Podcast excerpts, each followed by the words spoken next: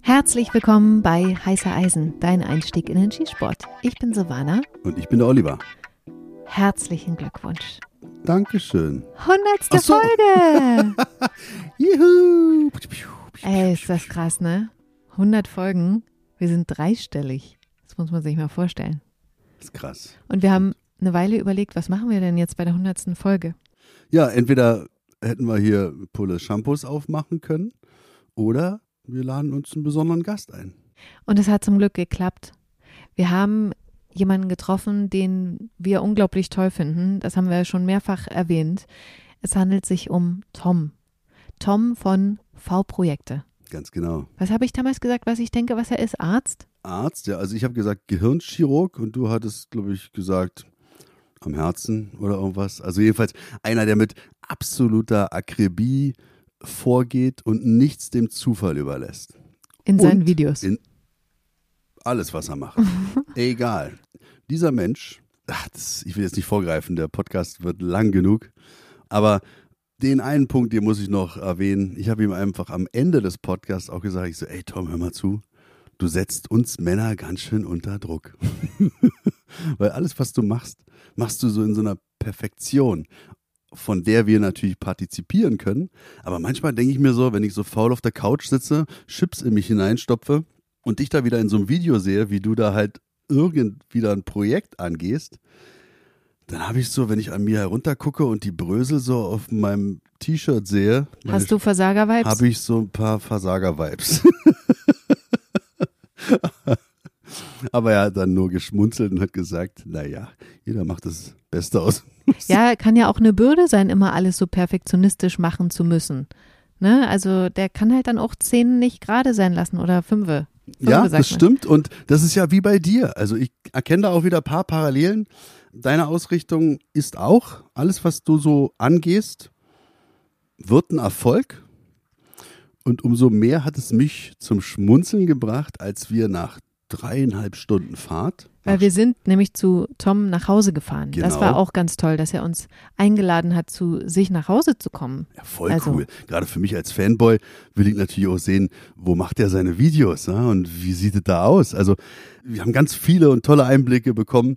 Also dafür erstmal ganz, ganz, ganz lieben Dank. Und dann Ähm, sind wir nach Stralsund gefahren. Sind wir nach Stralsund gefahren, morgens früh losgefahren. Um sechs. Um sechs oder so, ja genau. Sowieso schon schlechte Laune gehabt. Und dann kommen wir da an und dann ist es ja wirklich paradiesisch da. Hat ja auch Tom mal in einem Video gesagt, er lebt dort, wo andere Menschen Ferien machen Ja. oder Urlaub machen. Und dann äh, sag ich so zu Silvana, wo wir unsere Sachen ausgeräumt haben, sag mal, wo ist ein Aufnahmegerät? Und dann habe ich äh, Silvana mal eine Weile nichts sagen gehört. Äh, dann habe ich so in mich hineingedacht und habe sie einfach in den Arm genommen. Ja, und ich dachte so, okay, als du aus der Wohnung rausgegangen bist, was hattest du da in der Hand? Nichts. nichts. Shit. Wie konnte das passieren? Ja. Und Olli hat gesagt, abgesehen davon, dass du mich in den Arm genommen hast, egal, wir gehen jetzt rein, bedanken uns für die tolle Chance und fahren wieder nach Hause. Und ich so, nein, Nein, das macht nein. Und dabei da muss ich jetzt wieder einhaken. Und dann haben die beiden sich getroffen. Beide vom Fach. Er ist ja auch so ein, so ein Tonprofi Ja, und setzt sich mit dem Ganzen da auseinander, ob nun über Funken und äh, Videoschnitt und aber Ton ist halt auch wie dein Metier der Ton ist. Und dann haben die beiden sich da einen ausgetauscht und ich saß wieder nur wie der Officer Dofi äh, neben den beiden und habe mir das halt so angeguckt und dann ja, da holt der, der, der, der Tom dann aus dem Schrank dieses Abspiel oder dieses Aufnahmegerät raus und dann brauchten sie noch so ein Zwischending und da mussten sie noch da ein Kabel reinstecken und irgendwann haben die beiden da irgendwas gebastelt, sodass wir die Aufnahme doch noch starten konnten. ja. Fand ich total cool. Und äh, an dieser Stelle nochmal, ich meine, ich habe es da auch schon ganz oft gesagt, aber vielen Dank an Tom, dass er so unkompliziert dann war und gesagt hat, ach komm, wir basteln jetzt hier was, dass wir einen guten Podcast machen können und dass das so geklappt hat und jetzt so klingt. Also danke. Danke von uns und danke von den Hörern. Und ihr habt dann so lange gequatscht, dass ich dachte, nee, auch wenn das jetzt die hundertste Folge ist, aber so viel Zeit hat kein Mensch. Deswegen, Spoiler jetzt schon mal vorher ab, das ist eine Folge, die ich in zwei Teile geschnitten habe, damit ihr wirklich auch die Chance habt, alles zu hören, weil es einfach unglaublich toll ist, was Tom erzählt, was Olli da reingibt, wie sich dieses Gespräch entwickelt. Jetzt geht's um Wiederladen. Ganz genau. Film ab, wollte ich schon fast sagen. Viel Spaß. Viel Spaß. Hallo Tom. Ja, schön, dass ihr da seid.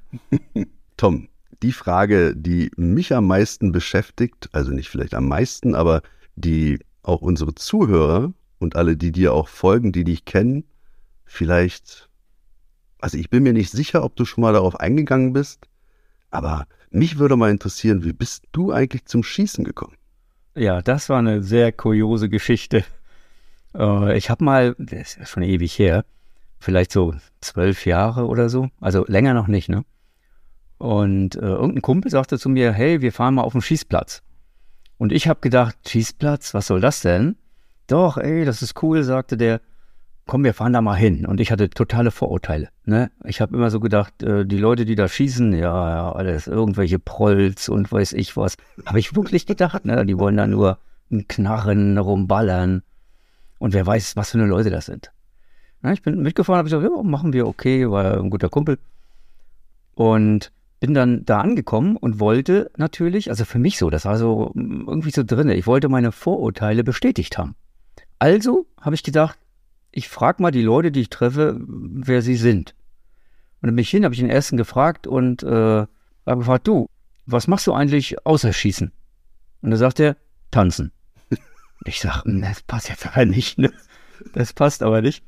Äh, ja, was bist denn du vom Beruf? Ja, ich arbeite im Amt. Käse, ne? Ja, habe ich gesagt, okay, alles klar.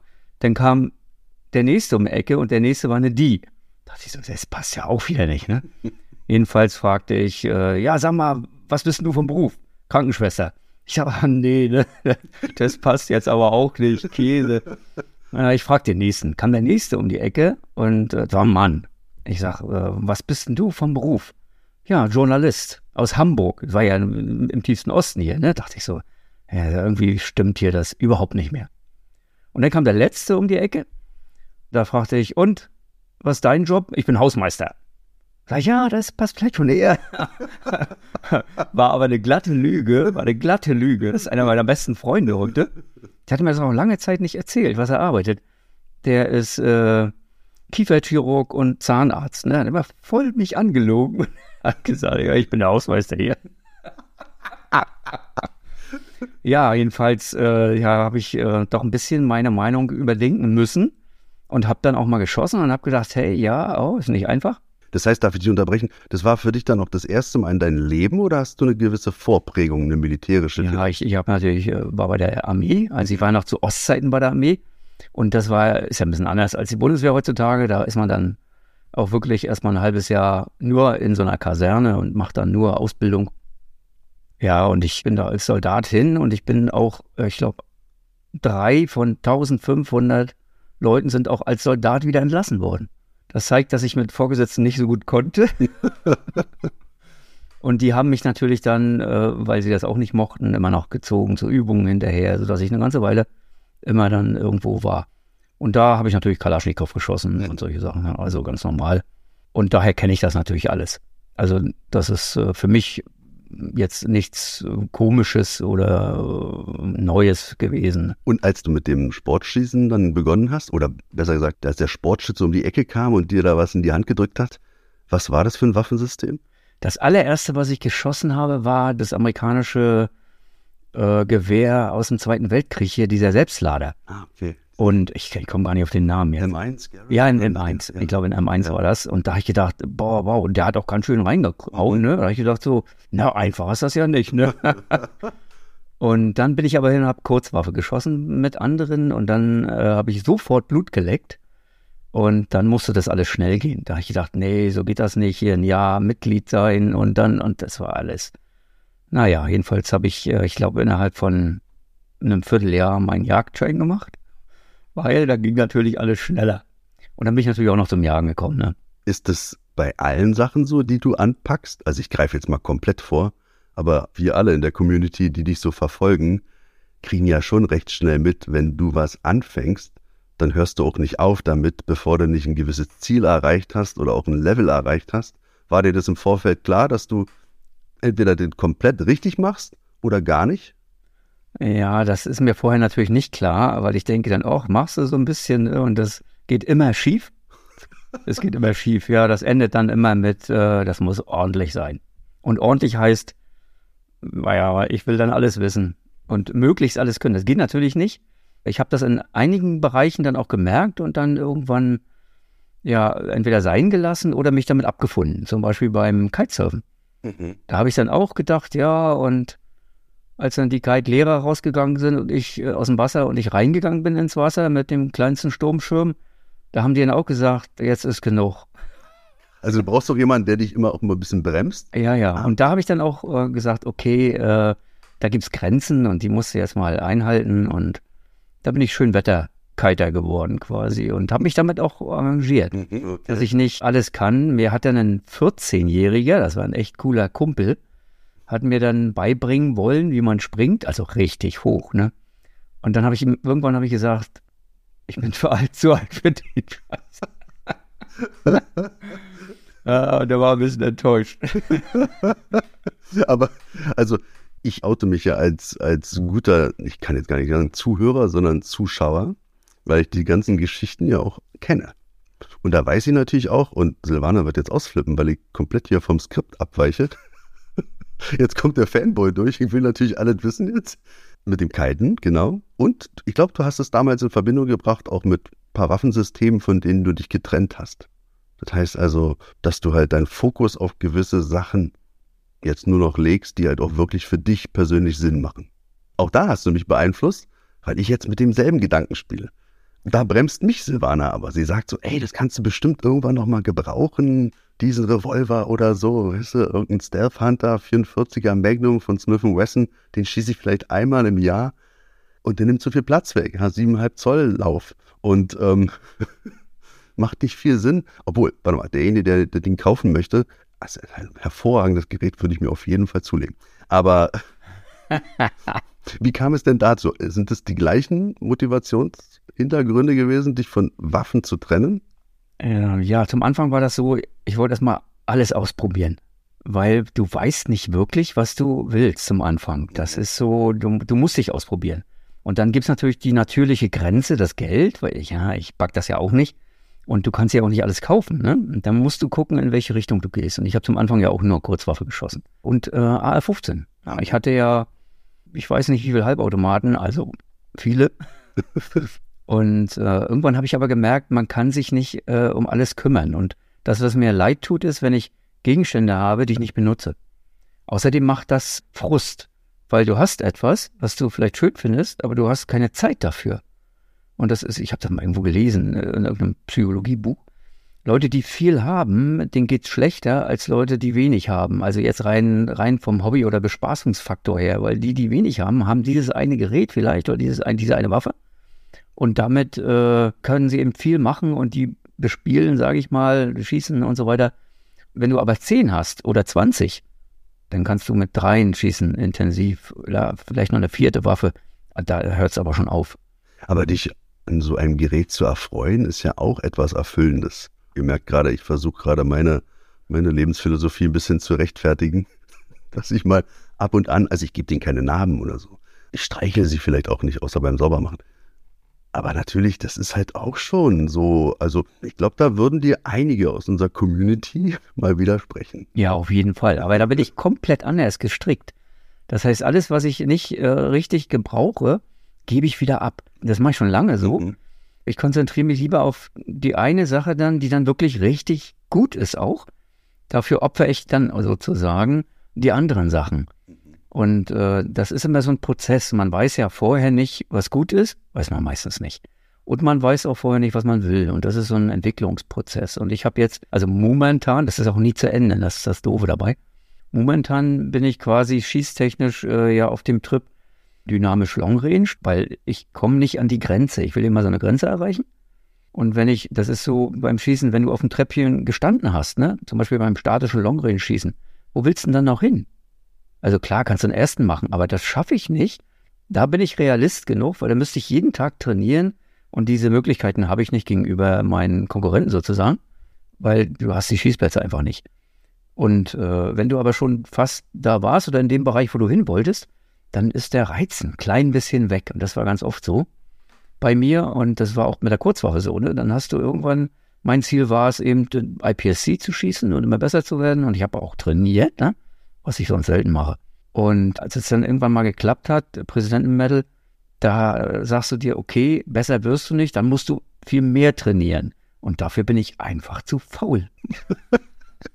Okay, also für die Unbedarften President Medal oder President's Medal, ja. wie auch immer, das ist so eine, so eine, ja, die ist goldfarben und die hängt an so einem linernen Band und die ist halt das, das Ding, was der IPSC-Schütze vielleicht einmal in seinem Leben erreichen möchte. Nur mal zur Erklärung. Und ich würde jetzt natürlich gleich wieder auf das Thema dynamisch Long Range natürlich sofort einsteigen. Und viele Zuhörer werden natürlich jetzt auch die Ohren spitzen und sagen so, oh ja, da bleibe ich mal dran. Aber um Silvana nicht völlig hier zu verärgern, halte ich mich jetzt wirklich ans Skript. Und das heutige Thema, wo wir dich mal anzapfen wollen, ist Wiederladen. Und ich glaube, dass wir dann wahrscheinlich am Ende, mal gucken, wie lang der Podcast wird, ob wir nicht zwei Teile machen, mal gucken, dass wir uns dann sowieso wahrscheinlich beim dynamischen Long Range dann wiederfinden. Weil das impliziert jetzt gleich meine erste Frage. Macht denn Wiederladen auch Sinn für einen Kurzwaffenschützen? Das ist eine gute Frage, weil mich das viele Leute fragen aus der Community, warum legst du keine Kurzwaffenpatronen wieder? Und die ganz einfache Antwort ist, ich habe keine Zeit. Meine SIG, noch die alte aus Eckernförde, muss man ja dazu sagen heutzutage, die hat 40.000 Schuss durch.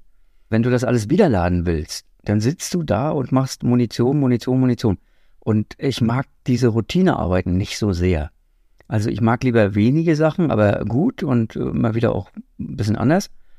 Und äh, Kurzwaffenmunition machen ist halt sehr viel Routine und sehr viel, ja, wie ein Fließband quasi. Das heißt also, du hast da so eine Apparatur und dann nimmst du die Hülsen und stopfst sie da irgendwo rein oder die, ist das automatisiert dann? Man kann es per Hand machen, ganz normal, wie man jede Patrone lädt und äh, immer eine nach dem anderen. Da wird man aber nicht fertig. Und dann gibt es halt Pressen, wo ich gleich mehrere Gänge nacheinander machen kann. Da bin ich natürlich deutlich schneller und das Ganze kann ich natürlich automatisieren. Ne? Das ist dann auch wirklich gesteuert und das geht dann also so fast nicht von alleine, das ist Quatsch. Aber man schafft dann schon ordentlich Produktion in einer Stunde, da, da geht schon was. Aber du brauchst länger für eine Langwaffenpatrone als für eine Kurzwaffenpatrone? Ja, deutlich länger, weil ich natürlich ganz anders vorgehe, weil jeder einzelne Schritt soll ja Hochleistungsniveau äh, haben, also Präzisionsniveau, ich sag mal so, zwischen Benchrest und äh, normaler Munition. Weil die Benchrester, das ist ein anderes Thema. Ne? Darf ich kurz einhaken? Ja? Benchrest? Benchrest schießen, es gibt Long Range schießen und es gibt ich sag mal, das normale Schießen auf 100 Meter, 300 Meter, mhm. das muss man so ein bisschen unterscheiden. Benchrest ist, du hast so einen Einzellader und schiebst immer eine Patrone rein und äh, hast auch Zeit für diesen Schuss. Und du hast auf diesem Schießstand, also auf dem Feld, wo du schießt, hast du Windfähnchen. Du siehst also genau, wie der Wind geht und Benchrest-Schützen wollen einen möglichst kleinen Streukreis schießen. Und der muss nicht in der Mitte sein. Meistens schießen die auch nicht genau auf die Mitte, weil sonst franzt die aus und dann haben die keinen Anhaltepunkt mehr. Sondern da geht es nur um den Streukreis. Und Long Range schießen heißt, du musst treffen. Mhm. Ein Benchschütze trifft natürlich auch. Aber beim Long Range schießen geht es um Punktzahlen. Mhm. Das heißt, umso größer die Punktzahl, umso besser. Und beim Long Range schießen benutzt du auch oft äh, Standardwaffen, also militärische Waffen oder Waffen mit Magazinen. Das ist beim Benchschuss ja nicht der Fall. Ach so, das ist dann der Hintergrund, warum manche Schützen so auf futuristische Geräte zurückgreifen und der Nachbar vielleicht so eine Hähne aus dem Koffer nutzt? Mhm. Also die Frage habe ich mir immer gestellt. Also man muss das, man kann das vielleicht auch so sagen, dass das äh, Long-Range-Schießen ist, hat auch mehr so einen so einen praktischen Hintergrund, ne? also kommt mehr aus dem Militärbereich, obwohl das Benchrest-Schießen ja auch, ich habe das ja in meinem ersten Buch beschrieben, wo das alles herkommt, mhm. aber das Benchrest-Schießen ist was anderes. Das ist äh, nochmal ein Mühe draufgelegt. Auch auf diese Patronenbauerei. Das ist nochmal das aller, allerletzte rausholen. Und das wollen viele nicht, weil das ist ein gigantischer Aufwand. Okay. Und beim Long-Range-Schießen reicht es eigentlich, wenn du eine Präzision von 0,5 Moor hinbekommst. Viele werden jetzt sagen, oh, das ist aber nicht so einfach. Da müssen wir jetzt auch nochmal ins Detail gehen. Moa ist. ist ein, das ist ein Winkelmaß. Je weiter ich schieße, je größer wird ja der Streukreis und dieser Winkel 0,5 Moa ist, der bleibt gleich. Wenn ich sage, ich schaffe das in diesem Winkel zu schießen, dann wären das auf 100 Meter 29 Millimeter ist ein Moa. Also 0,5 Moa heißt, ich muss irgendwie 14 Millimeter Streukreis haben. Auf 300 Meter wären das dann irgendwie in den 80ern, 87 oder so ähnlich. Ich habe das gar nicht im Kopf gerade. Das heißt, mein Streukreis muss irgendwo bei 4 Zentimetern liegen. Dann ist das eigentlich okay. Und wenn ich jetzt auf 600 Meter schieße, na, da schaffe ich auch noch 0,5 Moa, wenn die Verhältnisse stimmen. Das sind dann so 9 Zentimeter. Mal 9 Zentimeter auf 600 Meter ist schon, das schafft man auf weite Entfernungen nicht, weil viel mehr Faktoren dazukommen. Der ganze Wind, also der Wind ist der aller, aller schlimmste Faktor. Und hier siehst du eine Karte, die, das ist ein Streukreis auf 1,1 Kilometer und dahinter ist noch einer. Und das sind zwei dritte Plätze, also auf dem Treppchen. Und es sind einmal 42 Zentimeter und einmal 37 Zentimeter. Und das ist natürlich nicht mehr 0,5 Moa. Das ist deutlich mehr.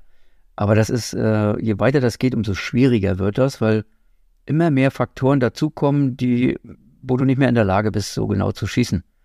Zum Beispiel einer der ganz wichtigen Faktoren, die unterschiedliche Mündungsgeschwindigkeit deiner Munition. Und hast du jetzt eine langsame Mündungsgeschwindigkeit, fliegt dein Geschoss natürlich früher runter sagen wir mal so, ne, fällt früher auf die Erde und hast du eine höhere Mündungsgeschwindigkeit, fliegt das Ding weiter. Also unterscheiden die sich auf dem Ziel, weil das Ziel ist ja weiter, weiter davor, in der Höhe. Schnelle Geschwindigkeit, du schießt nach oben mehr, langsame, du schießt nach unten mehr. Die Mündungsgeschwindigkeit hat jetzt auch nichts mit dem Kaliber zu tun. Du kannst also verschiedene Mündungsgeschwindigkeiten aus einem Kaliber herausholen, wenn du wiederlädst. Geht das? Ja, wenn du, du kannst verschiedene Patronen machen aber du suchst ja meistens äh, für deinen Zweck baust du eine bestimmte Patrone, weil dein Gewehr ist eigentlich auch nur für einen Zweck richtig gut. Also entweder du hast ein Long-Range-Gewehr und willst auf einen Kilometer schießen, dann baust du dafür für diesen Kilometer anhand deines Kalibers deine Patrone. Also die Patrone muss natürlich dafür geeignet sein, auf einen Kilometer zu schießen. Also das Geschoss muss dann auch im Überschall ankommen. Sonst musst du ein größeres Kaliber wählen. Klar, also mit einer 308 auf einen Kilometer zu schießen, ist schon extrem anspruchsvoll. 800 Meter ist okay, aber ein Kilometer ist schwer. Also man schafft das, aber die Streukreise müssen ja auch stimmen. Wenn du jetzt aber eine 338 nimmst, 338 Labor Magnum, dann ist ein Kilometer eher so, naja, ne, kein Problem. 1,2 auch nicht, aber 1,5 ist schon schwierig. Kannst du denn diese Daten, diese Möglichkeiten durch das Pulver beeinflussen oder die Wahl deines Pulvers oder ist es nur die Menge der Treibladung? Ja, oder? du hast äh, mehrere Faktoren. Also das Pulver alleine ist es ja nicht, aber das ist ein Hauptfaktor. Das Pulver ist ein Hauptfaktor. Du kannst ein schnelles Pulver oder ein langsames Pulver nehmen. Je größer die Patronen werden, umso langsamer werden die Pulver sozusagen. Das ja. nennt sich dann offensiv oder progressiv die brennen dann langsamer ab, weil sonst würden die zu schnell so einen hohen Druck, ne, wie bei einer Kurzwaffenpatrone, da machst du ja nur so ein bisschen rein, dann entsteht ganz schnell ein ganz hoher Druck, weil du hast ja auch nur so einen kurzen Lauf. Und da muss das Ding dann raus. Und deswegen hast du ja bei diesen Gewehren einen langen Lauf und innerhalb des Laufes muss das Pulver verbrennen. Wenn das sonst nicht verbrennt, dann kommt vorne was raus. Dann gibt es einen Feuerball und dann fliegen auch Körner vom Pulver raus und verbrennen nicht. Entschuldigung, dass ich unterbreche, aber das sieht man ganz oft, gerade wenn die G.I. Joes mit ihren 10,5 Zoll Waffen auf dem Stand sind und sich dann immer wundern, oh, das ist ja alles so dreckig. Kann jemand mal einer mal durchfegen und das könnte auch dann gefährlich sein, wa? wenn dann ja. nämlich einer mal durchfegt, weil das ist alles Pulver, was da ja, ja. Das ist kein Dreck. Also klar ist es Dreck, aber Pulver. Ja, Pulver ist es meistens. Und äh, deswegen muss auch immer sauber gemacht werden in, in geschlossenen Schießständen, mhm. ne? weil damals halt viel passiert ist und viele explodiert und so weiter. Ich habe das in meiner Ausbildung gesehen, diese ganzen Bilder von äh, ja, Verpuffungen in solchen Anlagen und dann sind, fliegen halt auch Betonbauten auseinander.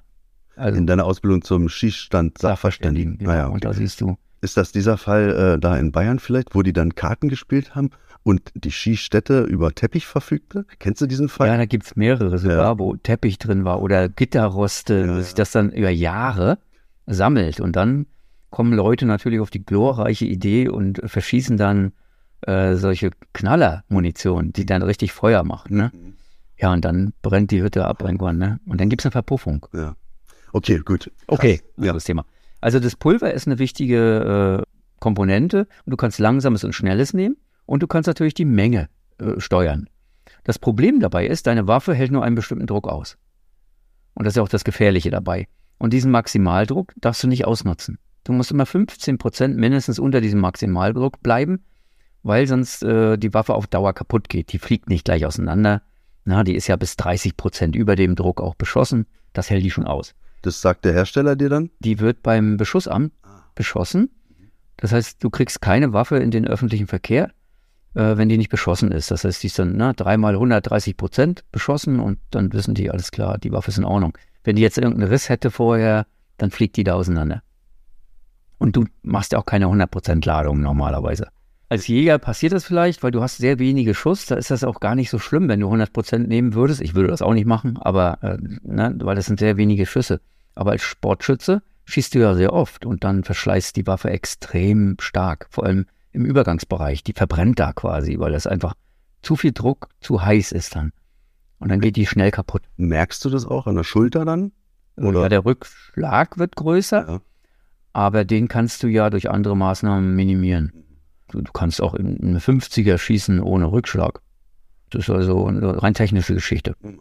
Ja, das Pulver wählst du dann aus, je nachdem, wie weit du schießen willst. Also du musst ein Kaliber haben, was das kann. Ne? Ich schieße zum Beispiel jetzt 6,5 Creedmoor. Die kommt bis 1100 statt 800 Meter. 1100 Meter im Überschall. Und zwar bei jedem Wetter. Das ist das Problem vieler Schützen.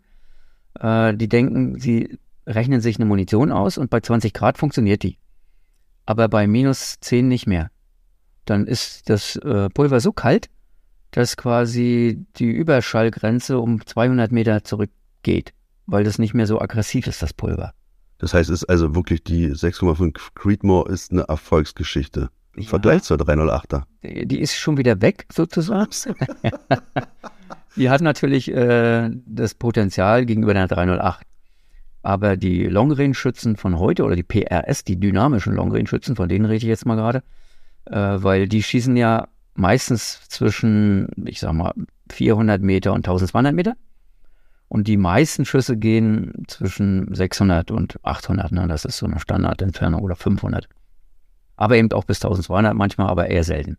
1000 Meter ist so, ja, ne, ist schon fies. Also die haben mal angefangen, auch mit 308 und sowas, ne. Aber das ist schon lange out, kleiner geworden dann. 308 ist ja 762 und 6,5 Creedmoor, ne, das sind ja dann nur noch 6,5. Und die schießen jetzt alle 6 Millimeter. Also ich sag mal 80 Prozent schießen nur noch 6 Millimeter, weil die auch diese Entfernung schaffen. Das ist, weil die eben einfach sehr, sehr stark beschleunigt werden mit leichten Geschossen. Die sind natürlich windanfälliger. Das musst du üben. Das heißt, für mich als äh, PRS-Schütze, der nicht viel üben kann, ist eigentlich eine, ein Geschoss besser, welches nicht so windanfällig ist. Weil ich kann bloß ein paar Mal im Jahr üben und dann äh, ja, und kann ich üben, wie der Wind das so beeinflusst. Gott, ist das alles komplex und interessant, aber auch macht sich das Militär danach die Gedanken oder macht sich das Militär beispielsweise im Vorfeld die Gedanken und ihr partizipiert von deren Erfahrungswerten? Also da würde ich mir jetzt auch vorstellen, wenn es halt ein schnelleres, ein leichteres Geschoss ist, kann man vielleicht mehr mitnehmen. Keine Ahnung, vielleicht liegt er auf halt. Ja, das ist, die haben aber andere Prioritäten. Mhm. Die dürfen zum Beispiel ein Gewehr nicht schwer machen, weil die Soldaten müssen es ja schleppen. Ja, genau. Und zwar sehr lange. Ja. Bei uns ist es genau umgekehrt. Wir müssen maximal, also ne, wenn ich Winterboot oder so sehe, dann bin ich maximal zwölf Kilometer mitgelaufen. Habe ich einen Tag für Zeit, ne? Aber so ein Soldat muss da vielleicht hin und wieder zurück oder weiß der Fuchs was. Der will kein 10-Kilo-Gewehr. Und die äh, großen Scharfschützengewehre, wie die Händel RS9, die wiegen halt auch 10 Kilo. Aber es ist eine 338 Lapua Magnum, ne? Meins wiegt auch 10 Kilo und ist an der unteren Grenze vom Gewicht und ist eine 6,5 Creedmoor. Ne? Wenn du eine normale Waffe siehst, die wiegt so um die 5 bis 6 Kilo. Da sind also 4 Kilo mehr Gewicht dran. Mhm. Und das ist dann schon ein riesengroßer Unterschied.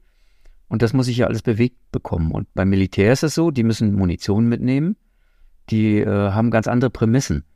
Äh, die müssen diese ganzen Gewehre natürlich auch äh, warten und die Logistik vorhalten und so weiter. Deswegen äh, gehen die manchmal auch auf Multikalibergewehre, weil das für die viel einfacher und billiger auch ist, dann die Wartung vorzuhalten, die Ersatzteile, weil bis auf den Lauf dann vielleicht alles gleich ist. Und auch die Ausbildung, um das zu reparieren und, und, und. Okay, das sind ja ganz Die haben, pragmatische. ja, die haben ganz andere äh, Auswahlverfahren. Mhm. Das sieht immer so cool aus, wenn man da so ein Köfferchen dann kriegt, gerade von Hedel vielleicht oder von irgendeinem anderen Anbieter.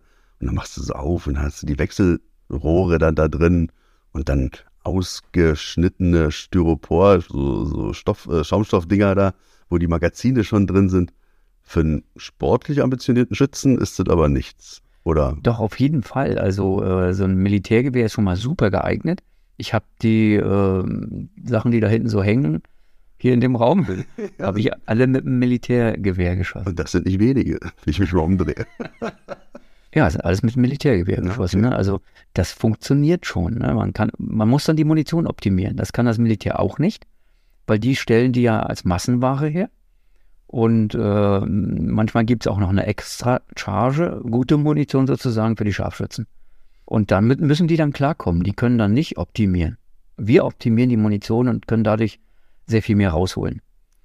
Und wenn wir Wettkämpfe haben, wo das Militär mitschießt, dann wird das Militär extra gewertet, weil die nicht so gutes Material haben. Haben die aber mehr Trainingsmöglichkeiten? Holen ja. die das dadurch wieder auf? Ja, können die, weil das Training selber ist äh, ein riesengroßer Faktor. Und dadurch kannst du äh, quasi auch mit schlechtem Material immer noch gewinnen, wenn du sehr viel trainierst. Und ich spreche ja mit den Schützen, mit den, äh, die vor Ort sind im Ausland. Jetzt in Norwegen habe ich ja wieder mit Schützen gesprochen. Und ich habe den Norweger gefragt, wie viel äh, Schuss machst du im Jahr? Oder wie oft trainierst du in der Woche? Da sagt er erstmal jede Woche. Und wie viel Schuss machst du im Jahr? Da sagt er 4000. Ja, da brauche ich zwei Läufe für. Verrückt. ja, dann habe ich aber einen Pro-Shooter gefragt, äh, wie oft trainierst du denn? Da sagt er jeden Tag. Okay. Also auch mit Militärgewehren und weiß ich was, ne? Und wie viel Schuss am Tag? 100. Das kannst du nicht bezahlen als Privatmensch. Aber äh, das, dann spielen die natürlich auch vorne mit. Aber dieser Austausch, nimmt man da auch dann Sachen mit? Okay, der, um mal wieder auf das Pulver zurückzukommen, der macht jetzt so und der nimmt das und der hat diese Tricks drauf. Also ich denke mal, viele orientieren sich ja an dir und an deinen Büchern. Aber machst du das auch? Äh, das ist ein ganz schwieriger Punkt. Dazu komme ich gleich. Ich orientiere mich natürlich an den Pro-Schützen und zwar an der Ausrüstung wenn ich sehe, wie die das machen und wie die schießen, ne, so wie die beiden letzten Interviews, die ich gemacht habe, der eine schießt mit so einem Gewehr, der andere mit so einem, das sind zwei unterschiedliche Herangehensweisen. Und äh, das, was ich mir nicht abgucke, ist das Bauen der Munition. Also ich habe da wirklich immer in amerikanischen Foren gelesen, ja, da gibt es gute und es gibt auch gute Videokanäle und es gibt auch schlechte Videokanäle leider. Es ist aber schön, wenn äh, ein Amerikaner den anderen dann durch den Kakao zieht. Dist richtig. Und das gibt wirklich auch wirklich sehr viel ja, komischen Kram, der nicht sinnvoll ist. Und das wusste ich vorher. Natürlich musste ich gucken, was ist richtig gut und was ist nicht gut. Was machen die Pro-Schützen? Ne? Wie bauen die ihre Munition? Und da habe ich mir dann viel abgeguckt.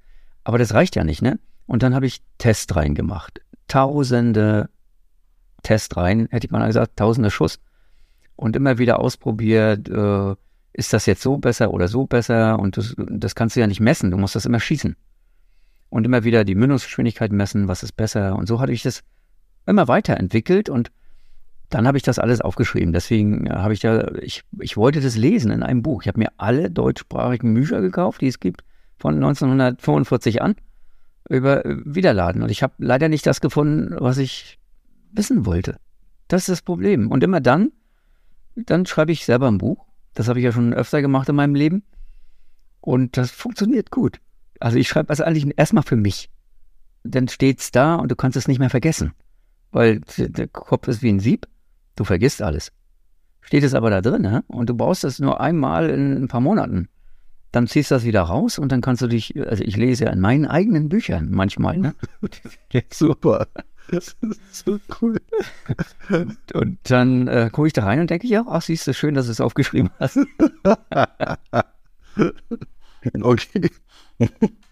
Wenn ich mich hier so umschaue, ja, hier stehen Bücher und hier steht halt ganz viel Ausrüstung. Hier werden deine Videos produziert, denke ich. Hier steht Technik ohne Ende. Aber ich habe mir so vorgestellt, hier stehen überall Panzerschränke, und da steht dann dran irgendein Zeichen, Gefahrenstoff, Vorsicht, Pulver oder was auch immer. Das steht auf der nächsten Tür drauf. Das ist. Für all diejenigen, die jetzt sich dem, so ein Pulverschein, so nennt man es ja, machen wollen, wenn ich das jetzt habe. Mein Mann, der ist kein Schütze oder meine Frau und ah, jetzt schleppst du schon wieder irgendwas mit nach Hause. Wo soll denn das gelagert werden? Wo wollen wir denn das deponieren? Wo darf man denn sowas deponieren? Weil du darfst ja sicherlich auch nicht kiloweise das hier nach Hause schleppen. Ich habe zum Anfang auch gedacht, ah, man braucht riesengroßen Platz. Meine erste Wiederladekammer war im Flur. Der Flur ging einfach irgendwie drei Meter weiter. Und da habe ich einfach eine Brennerwand reingezogen und das Ding war ein Meter breit. Also mein Tisch war ein Meter breit und darüber so ein bisschen Regal. Reicht zum Wiederladen. Das heißt, du konntest da drin stehen, dich vielleicht noch umdrehen. Ich hatte einen Stuhl, Ja. da hier war eine, also neben mir war eine Tür, dann war vor mir ein Tisch und hinter mir war ein Schrank. Ja. Das war's. Drei Quadratmeter. Ich durfte die Tür auch nicht zumachen, da hast du Platzangst gekriegt. da drin. und das hat gereicht. Und äh, ich zeige dir nachher noch die Wiederladekammer und du wirst sehen, man braucht nicht viel Platz. Man muss seine Presse hinstellen können und daneben seine, äh, sein, sein Pulvergerät. Ja, das ist ja alles nicht riesengroß. Und das war's. Du brauchst einen Meter Platz. Mehr nicht. Und du musst das Zeug irgendwo in einen Schrank reinpacken, in so einen Stahlschrank, so einen einfachen, also so einen 100-Euro-Schrank mit Schwenkriegelschloss. Ja, genau, so wie es gefordert ist. Und da darfst du dann, wenn dann, wenn das kein Wohnraum ist, ne, das darf kein Wohnraum sein, das ist das Problem, dann darfst du da deine drei Kilo Pulver drinne lagern, mehr nicht. Und die verbrauchst du dann. Das ist auch nicht gefährlich. Das Pulver ist ja Nitropulver, das brennt einfach ab, ne? Das kann schön abbrennen, das brennt schon ordentlich, aber das ist kein Schwarzpulver. Schwarzpulver ist deutlich gefährlicher. Deswegen gibt es auch so große Vorschriften bei diesen Knallern, weil da ist überall Schwarzpulver mit drin. Und äh, Nitropulver ist eher, ne, das brennt schön, aber das explodiert nicht so einfach. Diese beruhigenden Worte, richtest du die auch an deine Nachbarn oder hast du überhaupt Nachbarn so viele, die vielleicht auch von deinem Hobby gar nichts wissen? Doch, wissen wir alle. Okay, gut. Also, das ist ganz einfach. Äh, du kannst dir, nehmen wir mal Verdünner, ne? Du stellst eine Flasche Verdünner hin oder ein Kilo Pulver. Ne? Der Verdünner ist gefährlicher. Ah, okay. Und, und von daher, ne, das brennt einfach schön, ordentlich dolle. Das ist alles. Aber irgendeine Flüssigkeit, die brennt, ne, Isopropanol brennt auch wie Hulle, dann wenn es heiß ist, oder Benzin. Ne? Ein Benzinkanister ist deutlich schlimmer oder eine Gasflasche. Weil die Gasflasche, wenn es erstmal ausströmt, dann zerlegt die, die ganze Bude. Aber so ein Nitropulver verbrennt einfach bloß, das explodiert nicht. Und wie viel hast du dann immer da, wenn ich jetzt an so einen Bodybuilder denke mit einem 5 Kilo Eiweißeimer? So ähnlich Ja, ist das ja nee. auch da drin. Ich darf ja nicht mehr als drei Kilo. Ach ja, stimmt. Ja, und ich habe immer drei Kilo und wenn das alles ist, muss ich auch gleich wieder nachordern. Aber so viel schießt du nicht. Also bei Magnum-Patronen brauchst du mehr. Aber ganz ehrlich, ich habe in vier Jahren habe ich 1150 Magnum-Patronen verschossen. Ja, damit mache ich auch nicht die massenhaften Tests. Ich habe mit den anderen Waffen davor natürlich auch noch verschossen, aber mit der Händel habe ich 1100 Schuss gemacht. Das heißt, drei Kilo reichen für wie viele Monate? Kannst du das? Äh, du kriegst aus einem Kilo Pulver bei diesen Magnum-Patronen so 100, 120 Patronen. Bei der 6,5er kriegst du aber 300, 350 raus. Auch wieder ein Vorteil. Das heißt, du brauchst drei Kilo und der halbe Lauf ist kaputt. Also, verstehst du? Das ist ja, ja, ja. Okay. Man braucht nicht so viel, weil man nicht so viel schießt. Hält sich alles im Rahmen. Mhm. Na, also mit drei Kilo, da bin ich hier auch ein Vierteljahr unterwegs. Oder länger. Es sei denn, wie viel, es- du hast viel Wettkämpfe. Ne? Wenn ich jetzt so großen Wettkampf mache wie Viking Trail, da schießt du 300 Patronen. Aber ein normaler Wettkampf, der geht immer unter, unter 100 Patronen weg. Naja, dann hast du da so ein Drittel aus so einer Flasche raus. Also, das ist also überhaupt nicht problematisch. Ich denke mal, dass in diesem drei Quadratmeter Raum das ganze Holz und alles so, das wirst du sicherlich selber gebaut haben, die Schränke da. Also könnte ich mir gut vorstellen, so wie ich dich jetzt kennengelernt habe in deinen Videos, bezogen mal auf deinen T4-Umbau. Stimmt nicht. Stimmt nicht, okay? Ja. Ikea-Regal, genau. Auch da wieder ganz pragmatisch, rational an die Sache rangegangen. Aber was dich doch bestimmt reizen würde, so eine Presse mal selber zu bauen, ist das möglich? Ja, das ist auf jeden Fall möglich, aber du musst es erstmal berechnen oder ausprobieren. Ausprobieren ist schlecht, weil das ja alles massiv ist. Also müsstest du die Presse berechnen und die müsste dann auch gut gelagert sein. Und das Problem sind diese Lagerungen, weil du brauchst dann gehärtete Stahloberflächen. Die kriegst du ja nicht so einfach. Da musst du irgendwas nehmen, was vorhanden ist. Und dann musst du natürlich dafür genau Lager haben. Und das alles zusammenzubauen, ist, geht. Ja, ist kein Thema. Aber die Zeit, die du brauchst und das Material, was du brauchst, das wird im Endeffekt viel, viel teurer, als wenn du dir eine gute Presse einmal kaufst für 20 Jahre. Weil die Presse hält ja ewig. Ne, was kostet meine Presse? Keine Ahnung, 1000 Euro.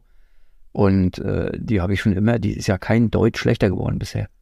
Das heißt, du bist in der Erstanschaffung so bei, wo würdest du dich da einpegeln? Also ich würde, bevor ich anfange, das ausprobieren mit, also wenn ich schon einen Pulverschein habe, mit, mit einfachen Sachen, die ich Gebrauch kaufe. Ne? Eine Presse, die jetzt nicht ausgeleiert ist total. Und damit würde ich anfangen, ob mir das Spaß macht. Weil ein Pulverschein, der ist ja nicht so teuer. Aber wenn du dir dann vernünftige Sachen kaufst, dann, dann kostet das richtig Geld, ne? Guck mal, wenn ich, ich kaufe ja auch Sachen, die ich äh, eigentlich nicht brauche, aber fürs Buch kaufe dann, ne? Zum Beispiel Mähplatting mache ich. Hat mir vor einem Jahr auch noch nichts gesagt, ne? So, mhm. das ist also ein Geschoss und die Spitze vom Geschoss ist nie ordentlich produziert. Ne? Egal wie teuer das Geschoss ist, weil das können die Maschinen nicht. Und jetzt kannst du diese Spitze kannst du neu formen. Im Prinzip schleifst du erst ein bisschen von der Spitze ab, drehst ein ganz klein bisschen ab, dann formst du die Spitze neu und dann machst du auch dieses kleine Loch wieder nochmal rein. Und dann sind die exakt alle gleich. Das Werkzeug dafür kostet aber 500 Euro. Nur um das letzte Mühe am Geschoss rauszuholen, damit der BC gleich bleibt. Also dieser Faktor, der die Gleichmäßigkeit der, der Berechnung nachher darstellt. Hey, aber wenn ich sowas jetzt höre, also ich bin ja auch kein Gradmesser für sowas, ich habe zwei linke Hände und ich habe bestimmt viele Qualitäten, aber das nicht. Aber wenn du jetzt mal in die Runde der Long Range oder halt in, in die Schützen-Community, die du da so antriffst, guckst, ist es jetzt wirklich ein Stereotypenverhalten, was ich jetzt hier abzeichne. Aber wie viele Frauen sind denn da, die sowas dann auch auf sowas Bock haben? Gibt es da viele Frauen? Oder ist es eher so eine Männerdomäne? Äh, es gibt keine Frauen. Also es gibt Frauen, äh, ich kenne ja äh, Frauen, die schießen, die treffe ich auf den Wettkämpfen und ich ziehe immer den Hut, die sind ja auch äh, besser als ich, jedenfalls bei den dynamischen Wettkämpfen. Jetzt reden wir von Kurzwaffe oder Langwaffe? Langwaffe. Ah, ja, ja. Kurzwaffe auch, ne? da kenne ich auch Frauen. Absolut. Auch bei uns im Verein, die schießen und die schießen auch gut. Und äh, ich kenne aber gerade bei Langwaffe und Long Range und auch dynamisch Long Range kenne ich äh, Frauen, die schießen deutlich besser als ich. Ich weiß aber nicht, ob sie Munition selber machen. Ah, verstehe. Weiß ich nicht. Ich denke mal, einige bauen ihre Munition auch selber. Aber das ist die absolute Ausnahme, glaube ich. Aber das zeigt ja, dass halt du kannst da mitmachen, du kannst dich daran erfreuen, du musst aber nicht all das machen, was vielleicht jetzt in die, diese Widerlader-Ecke geht und wie du schon sagtest, für dich halt deine Grenze finden. Genau. Und das geht auch einfach. Also man braucht nicht ein Tausendstel Gren unbedingt, ne? Hundertstel reicht dann vielleicht auch und das lässt sich auch alles noch hinkriegen. Aber man kann eben keinen so einen Volumenfüller nehmen, das funktioniert nicht weil das Problem mit dieser Gleichmäßigkeit der Mündungsgeschwindigkeit ist doch wirklich äh, schlimm beim Long Range. Und bei 100 Meter hast du das Problem überhaupt gar nicht. Das, sind, das ist das ein Millimeter Unterschied oder zwei Millimeter, oder vielleicht auch drei. Damit kannst du immer noch gewinnen. Aber auf 1000 sind das dann nicht mehr drei Millimeter, es sind wieder drei Zentimeter. Das spielt dann auch überhaupt gar keine Rolle jetzt bei den, bei den 100 bis 300 bis 600, denke ich mal, ob es ein, ein Halbautomat ist oder ein Repetierer. Wie siehst denn du das? Einen Halbautomaten kriegst du nie so genau hin. Mhm. Das ist das Problem, weil Halbautomaten sind ja meistens, die kannst du auch nicht bauen lassen. Das sind alles fertige Sachen, die du kaufst. Ja, die Läufe sind meistens äh, dünn und nicht sehr lang. Und na, ich habe schon meinen Halbautomat, der hier steht, der hat schon einen längeren Lauf, aber der ist halt auch dünn. Ne? Und äh, durch diese ganze Mechanik, die da hinten abläuft, kriegst du so ein Ding, also dynamisch, Nee, also du kriegst es nie so genau. Und das Problem dabei ist gar nicht mal die Genauigkeit, sondern dass alles so kompliziert ist. Das heißt, dieser komplizierte Mechanismus, der ist störungsanfällig. Und alles, was störungsanfällig ist, ist ganz schlecht. Wenn du auf 300 Meter schießt, kannst du auch nicht Peng, Peng, Peng machen. Das funktioniert ja nicht, sondern musst ja immer gezielt schießen. Und da bist du mit einem Repetierer schneller in der Schussfolge. Also sagen wir mal, auf 600 Meter bist du schneller als mit einem Halbautomaten weil du sehr schnell repetieren kannst und viel leichter. Du kommst nicht aus dem, aus dem Ziel. Du kannst ja beim Halbautomaten überhaupt nicht beeinflussen, was das Gewehr macht. Das Ding geht nach hinten und wieder nach vorn. Peng. Beim Repetierer kannst du aber schießen, da bewegt sich ja am Gewehr nichts außer der Rückschlag. Und dann kannst du ja ganz smooth repetieren. Da bewegt sich das Gewehr null, weil du keine Masse großartig bewegst. Und wenn du dann und noch mit zwei Fingern repetierst und dann auf der Daumenauflage den Daumen lässt und einfach wieder weiterschießt, so schießen dann Profis. Ja, okay. Ich schieße auch nicht so. Dann hast du kaum eine Bewegung. Ne? Dann machst du nur so, zack, so, zack. Und du schießt wirklich extrem schnell, 30 Sekunden, 16 Schuss, kein Problem. Super interessantes Thema. Vielleicht auch der Inhalt von einem weiteren Podcast. Also ich denke mal, dass wir das Thema Wiederladen jetzt abgeschlossen haben oder abschließen können und dass auch wirklich jeder da was mitnimmt. Vielen Dank, Tom. Machen wir hier jetzt einen Cut. Lasst euch überraschen, ob es ein oder zwei Teile geben wird.